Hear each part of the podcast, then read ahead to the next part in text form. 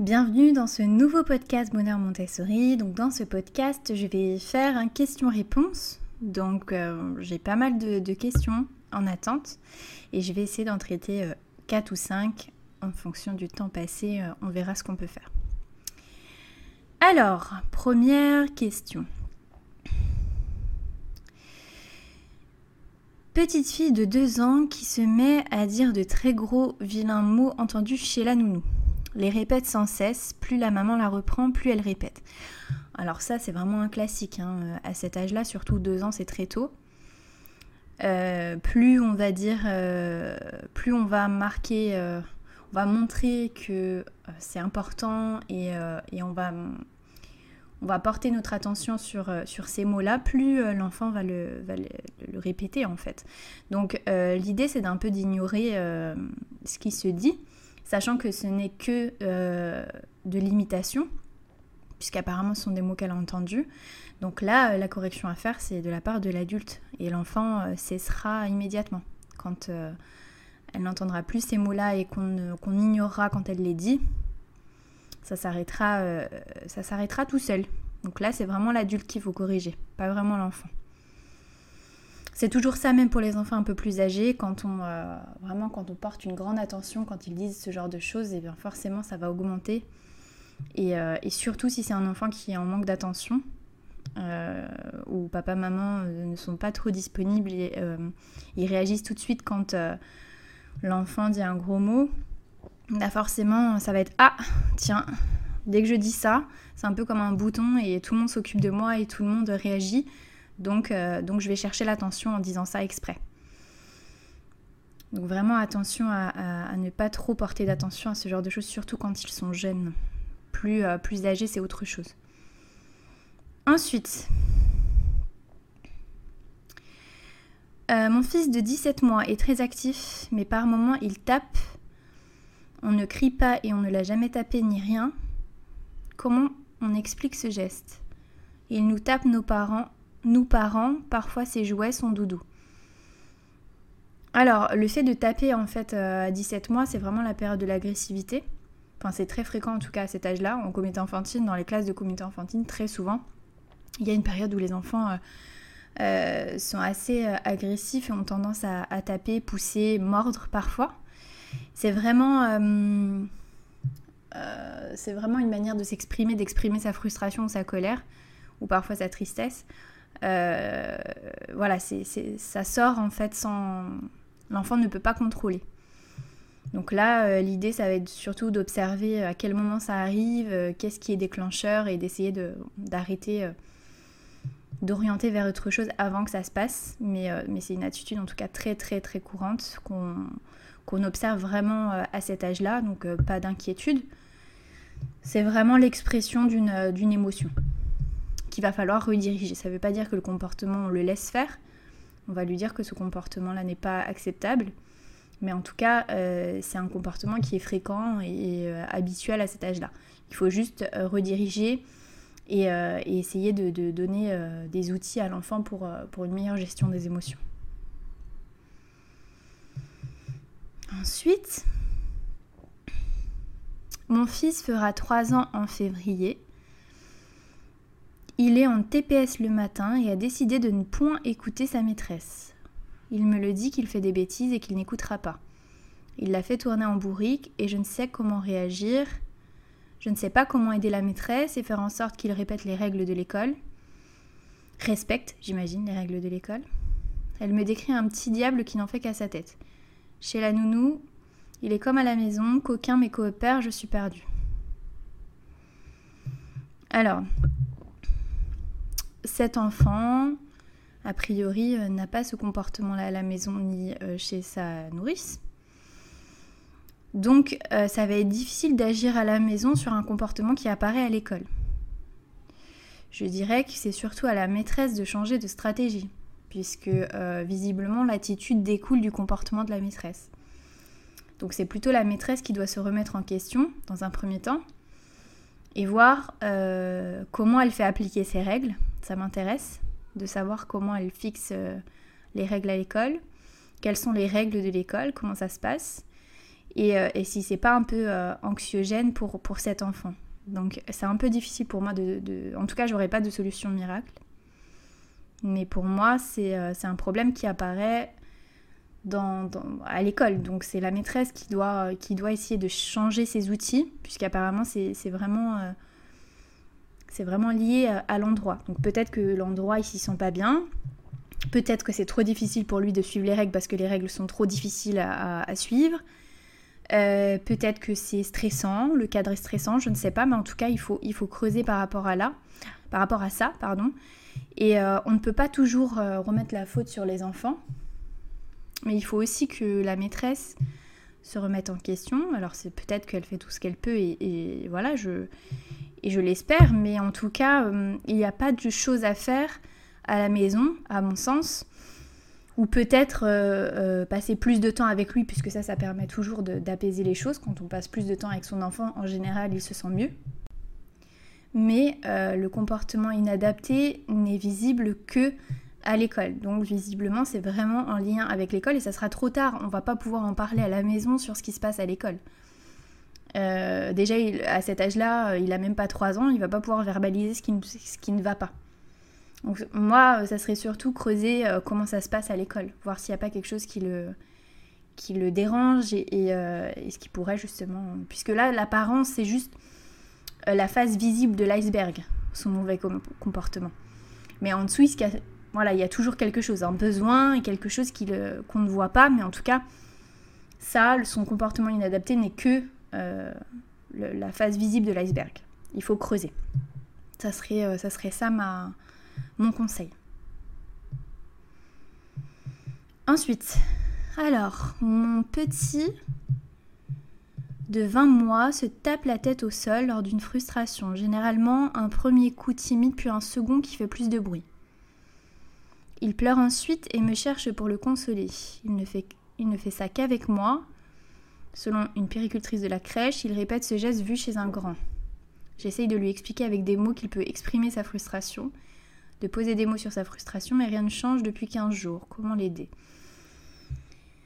Alors, si c'est un comportement qu'il observe à la crèche, ça ne s'arrêtera pas tant qu'il verra ce comportement-là. Sauf s'il décide, lui, euh, de passer à autre chose et d'imiter autre chose. Mais à cet âge-là, à 20 mois, ils sont vraiment, vraiment, vraiment, vraiment dans l'imitation. Donc, euh, donc euh, ça va être très difficile de stopper ce comportement-là s'il le voit quotidiennement à la crèche. Ça va être très difficile. Donc je ne sais pas à quel âge a cet enfant qu'il le fait.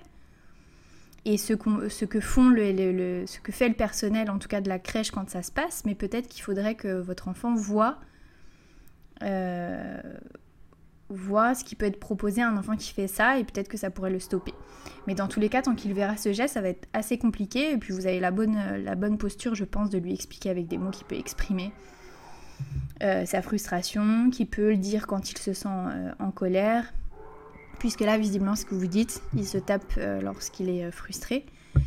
donc, à part la verbalisation et, et, lui offrir des outils de gestion d'émotions euh, vous n'avez euh, que ça à faire. Voilà.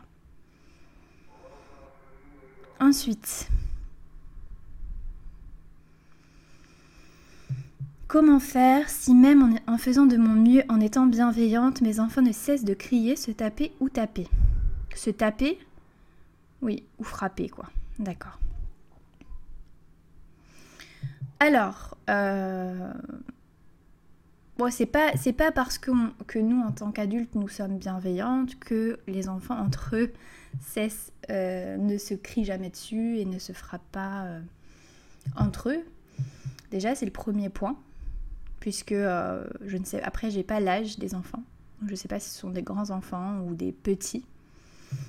Mais dans tous les cas, le fait de se crier dessus et de se fâcher entre enfants, c'est un comportement qui est tout à fait normal euh, nous, en tant qu'adultes, on est surtout là pour les aider à, gérer leurs conflits entre eux, donc leur donner des outils euh, quand ils sont pas d'accord, qu'est-ce qu'on peut faire, euh, comment on fait pour se respecter. On est surtout là pour leur donner en fait des clés, des clés dans notre comportement social, qu'est-ce qu'on peut faire en fait et, qu'est-ce qu'on doit faire pour respecter l'autre.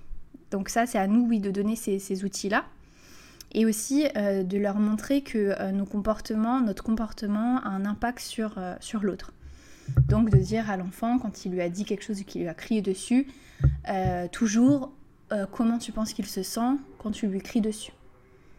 Est-ce que toi tu aimes qu'on te crie dessus? D'accord. Alors la règle générale, c'est de ne pas faire aux autres ce que tu n'aimerais pas qu'on fasse avec toi. Ça, c'est quelque chose que je dis très souvent. Est-ce que toi tu aimes quand on te fait ça? Non. Alors je pense que lui non plus. Est-ce qu'on pourrait se mettre d'accord pour euh, se respecter, de faire en sorte que, euh, personne ne se crie dessus euh, et après donner des outils? Alors quand on est en colère, qu'est-ce qu'on peut faire? On peut l'exprimer, on peut l'exprimer, on peut l'exprimer correctement. Donc en se disant je suis fâchée, je préfère m'éloigner, enfin voilà, trouver des, solutions en tout cas pour éviter que, ça que la situation euh, s'envenime entre les enfants.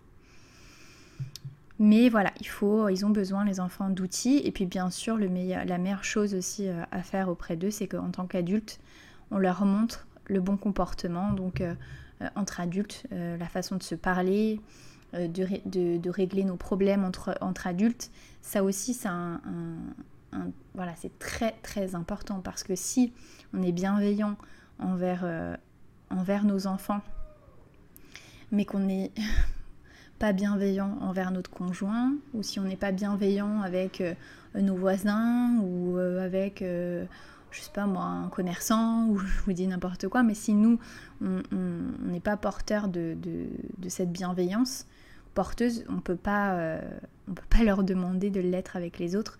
Donc le meilleur moyen, c'est vraiment d'utiliser ces clés de communication bienveillantes, euh, nous-mêmes auprès des adultes que, nous côtoyons. Et c'est euh, ça, c'est la base bien sûr pour transmettre ça. ensuite, on va faire la dernière question. Une fois, tu avais parlé des enfants que tu accueillais qui sont parfois trop dans l'imaginaire bataille, super-héros, etc. Une astuce ou des conseils pour aider les enfants à jouer à autre chose qu'à ça. D'autant que je l'avoue, ils s'inspirent de ces dessins animés dans ce sens. Alors, euh, c'est vrai que nous, dans, nos ambiances, donc dans, les ambiances Montessori, très souvent, euh, il y a toujours des enfants qui, euh, qui sont très souvent dans l'imaginaire donc euh, qui vont beaucoup parler de, super-héros, de, de, Spider-Man, euh, de euh, pyjamas, enfin voilà, de tout, ce qui est un peu à la mode. et qui vont être, voilà, qui vont même dans le travail être influencés par ça. Et très souvent, ça cause des problèmes puisque bah, sont des enfants qui très souvent vont transformer le matériel en épée, euh, qui vont transformer euh, n'importe quoi euh, en, en boule super puissante. Et du coup, bah, dans ce monde d'imaginaire, tout est possible, il n'y a pas de limite. Donc très souvent, un enfant qui va être dans ça, il va pouvoir pousser un enfant et lui dire bah non mais c'était parce que moi j'étais le super héros et lui c'était le voleur enfin ils vont trouver des excuses parce que dans un monde imaginaire en fait dans, le monde des super héros eh bien ils n'ont pas les mêmes règles et, euh, tout est un peu euh, voilà, sans limite. Donc ça, génère vraiment des, soucis. Euh, ça génère aussi des problèmes de concentration très souvent. Ce sont des enfants qui ont du mal à rester connectés au réel, donc qui vont avoir du mal à se concentrer sur des tâches qui sont assez longues.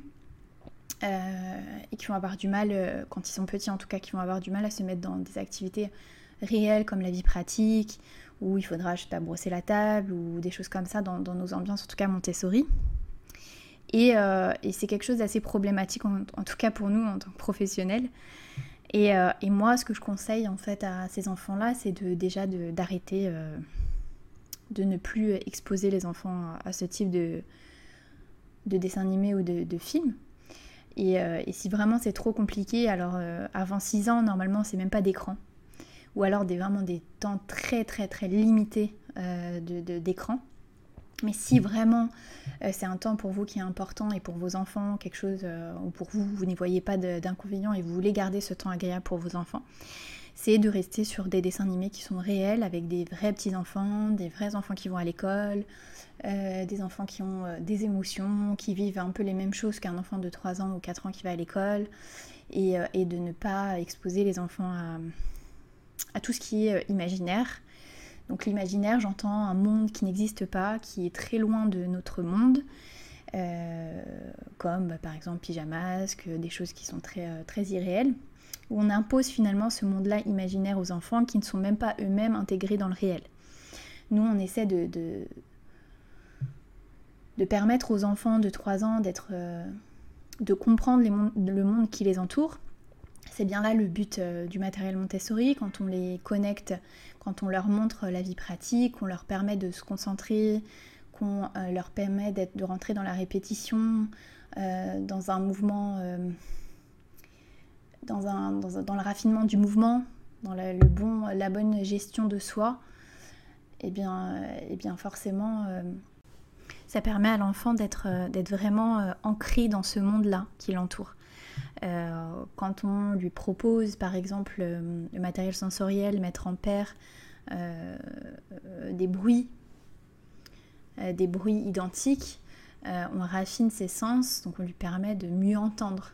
Et tout ça, ça lui permettra ensuite de mieux entendre ce qui l'entoure. Donc tout ça, c'est vraiment permettre à l'enfant de se connecter à son monde, mais ce monde qui est réel, de mieux comprendre ce qui l'entoure. Donc si euh, on permet à l'enfant de mieux comprendre ce qui l'entoure et qu'à côté de ça, euh, il est plus vraiment là, mais que sa tête est plutôt ailleurs dans un monde irréel, euh, c'est compliqué. Tout ce qui est... donc moi, mon conseil, c'est vraiment tout ce qui est en fait euh, du type euh, Harry Potter, euh, des types un peu super-héros, Spider-Man, etc. Tout ça, c'est 5 ans et demi, 6 ans. à partir de 5 ans et demi, 6 ans, mais, mais, mais pas avant. C'est vraiment quand la vision claire de ce monde-là qui l'entoure est précise et de plus en plus précise, eh bien l'enfant est, est amené à, découvrir un autre monde qui n'existe pas. il va pouvoir manipuler ce qu'il connaît euh, en créant même d'autres choses et avoir son monde, euh, son imagination à lui et pas euh, cette, ce monde imaginaire qu'on lui impose en tant qu'adulte parce que finalement, de lui-même, il n'aurait peut-être pas imaginé des pyjamasques, par exemple. C'est quelque chose qu'on lui a imposé en lui montrant des images. Voilà. voilà pour cette dernière question. Alors j'espère vous avoir été utile et, euh, vous avoir donné des, réponses euh, claires et, concrètes. Je vous dis euh, à la prochaine fois pour le prochain podcast.